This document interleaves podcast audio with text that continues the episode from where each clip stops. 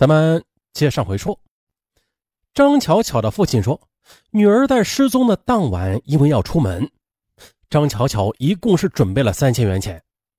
而在张巧巧失踪之后的这些钱和张巧巧的身份证、银行卡以及两部手机全部都不见了。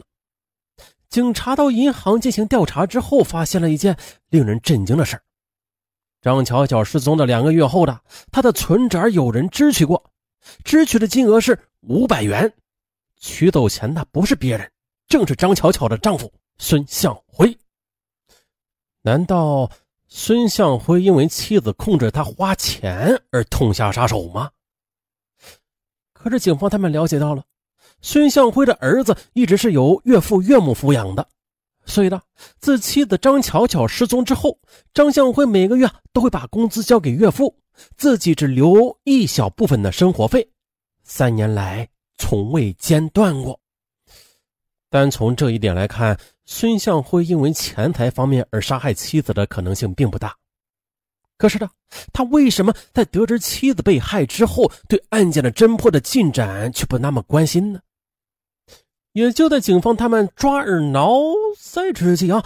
张巧巧工作过的窗帘店的老板，他突然的想起了一件奇怪的事因为呢，张巧巧平时喜欢带一个较大的背包，并且用来装一些化妆品和雨伞之类的东西。但当时是九月，沈阳的天气还很热，窗帘店老板于是和张巧巧约定了，第二天出差，两人只背一个小包即可，一来不需要那么辛苦，二来也不会太热的。但就在张巧巧失踪之后的，她平时所用的那个大背包不翼而飞了，小包里的化妆品也不见了。窗帘店的老板觉得张巧巧的失踪有些奇怪。民警推测的，凶手一定是一个知道张巧巧第二天要出差的人，也知道她平时喜欢背那个大背包，所以这才制造了张巧巧出门的假象。而这个人。一定是张巧巧的熟人，但是这个熟人却不知道张巧巧和老板之前的约定，所以把大包拿走了。嗯，够烧脑的了吧？不过这凶手的漏洞是越来越多了。再就是从张巧巧当晚十点多这才下网，到十二点丈夫回家，那这不到两个小时的时间里，会是一个什么样的熟人杀害了她呢？究竟？谁才是那个可怕的熟人呢？啊！也就在这时了，警方他们在走访中又了解到了一条线索。原来张巧巧的生命当中啊，还曾经出现过一个男人，那就是死者的前男友，也是孙向辉在哈尔滨当兵时的战友。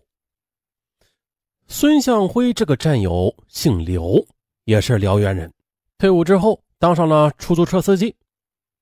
根据警方的调查，尽管刘某已经结婚了吧，但有时还会和张巧巧联系的，甚至有几次是直接去窗帘店找过张巧巧。不过张巧巧似乎并不太愿意搭理他。哎，曾经的女朋友被战友挖了墙角，啊，这刘某会不会因此而报复张巧巧啊？根据警方调查的，刘某在案发的那段时间去了一趟外地打工啊，所以并不具备作案的时间。再有两三天，就到二零一三年了，这调查工作却再次的回到了原点。哎呀，这让侦查员他们心急如焚。每次看到张巧巧年迈的父母，他们的心里就格外的不好受。为了安抚张巧巧的家人，元旦他们呢再次来到了张巧巧的父母家里。闲谈中，大家的话题又集中到了孙向辉的身上。据张巧巧的父亲讲啊，女儿在失踪和得知被害之后，自己也曾经怀疑过女婿的，还试探性的问过孙向辉，但是孙向辉却说自己根本不可能做出杀人抛尸的事儿的，因为自己啊根本就背不动张巧巧的。等会儿，背不动。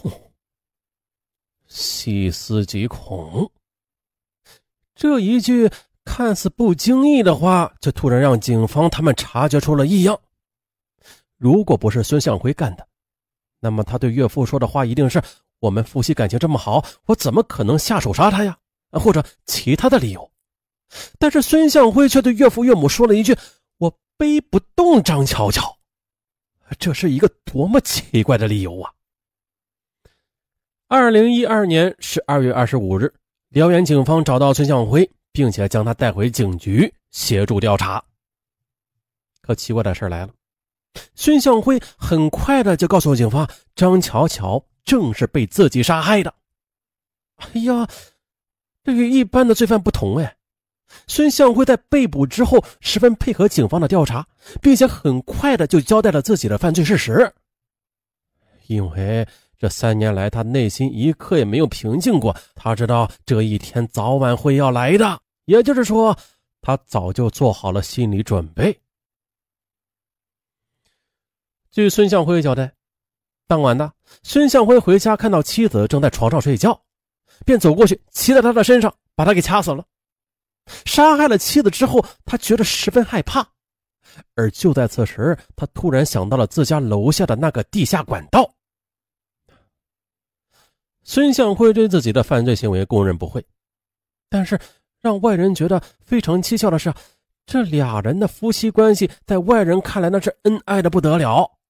这么多年来的孙向辉，他事事都顺着妻子，并且每个月的工资都交给妻子。这十年来。毫无怨言，啊，是什么原因让这样的一个丈夫突然下手残忍的杀害自己的妻子呀？原来啊，孙向辉他是一个极其小气的人，甚至小气的让人感觉有些不可思议。据他交代了，自己之所以杀害妻子，就是怀疑妻子对他不忠，而这不忠只是怀疑。嗯这心里感觉到不得劲儿。原来呢，娶了个漂亮妻子的孙向辉，他一直很有压力。他呢，非常的担心妻子会和别的男人在一起而抛弃自己。结婚之后，之所以沉迷于赌博当中，也是为了释放这种压力的。可是张巧巧，她不明白其中的原因呐，还经常啊把和朋友一起出去玩的事情告诉丈夫。而这一点偏偏的让孙向辉十分的介意，他甚至将妻子的一些玩笑话与生活中的一些巧合一一的对应起来，啊，最终他认为妻子背叛了自己，而这一切只是他自己的主观意识，仅仅凭着猜测，啊，他认为妻子背叛了自己，那长久以来的猜忌让孙向辉痛苦不堪，但由于性格的原因，这些愁闷得不到发泄。于是啊他最终选择了杀害了妻子。说白了，这是一起因为疑心而引起的案子。一个男人疑心太重，最后妻子为他买了单，但是这单太昂贵，那可是一条活生生的人命啊。那自卑不是自卑啊，是啊，说白了，这个疑心重，他还真是与自卑有关系的。这自卑的人，他往往会疑心重，是因为啊，他们觉得自己实际上配不上现在所拥有的，不管是物也好，人也罢。就像本案中的孙向辉，啊，自卑，啊，觉得这娶了个漂亮的妻子，啊，他呢就有压力，觉得自己哪方面都配不上妻子，因此他就自卑了。这一自卑，疑心病也就出来了。还有一种就是，有些人可能说了，说我呢也不自卑呀，你看我媳妇长得漂亮吧，但是我长得也帅呀，我们俩挺天仙配的，但是为什么我的疑心还是重啊？那好吧，你不自卑，但是你可能就是缺乏能力、资本、资源，那这类人呢，他往往就会因为缺乏物质保障而产生的不安全感。还有一种。